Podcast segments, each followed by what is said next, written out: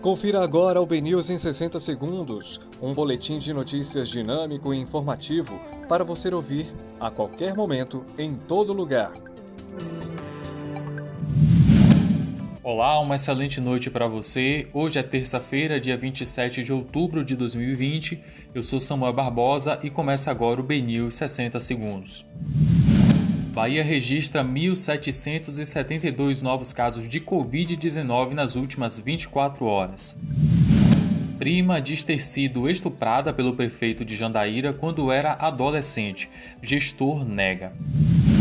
BNews retransmite debate com candidatos à Prefeitura de Salvador promovido pela ABI.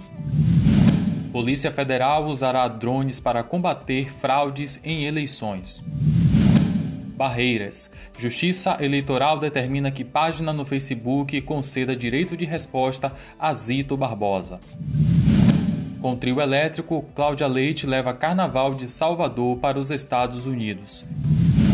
Esses foram os destaques da segunda edição do BNews 60 Segundos. Para mais informações, acesse bnews.com.br.